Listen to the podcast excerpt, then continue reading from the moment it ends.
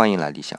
今天是端午节，理想主义在这里就给各位说一声节日快乐。这个端午节的来历和意义啊，大家都很熟知了，我也就不多说了。那么就说说端午节来历的主人公米平吧。哎，不是屈原吧？哎，别着急啊，听我慢慢说。米是姓，这个姓就是孙俪演的那个电视剧《芈月传》的米啊。而平呢是名，也就是他爸妈给起的。我们现在人叫姓名，姓名，那我就把姓名给报出来。但这一报，可能很多人就不认识了。这个米平就是我们说的屈原，所以屈原既不姓屈，也不叫袁。屈是他的氏，就是他爸爸那边的血统，而袁呢是他的字。所谓字啊，就是男子在成人礼上自己取的。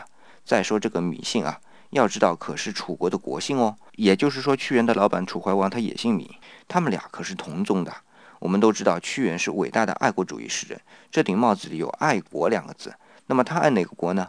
当然是楚国了。那为什么爱楚国呢？因为楚国就是屈原的家呀。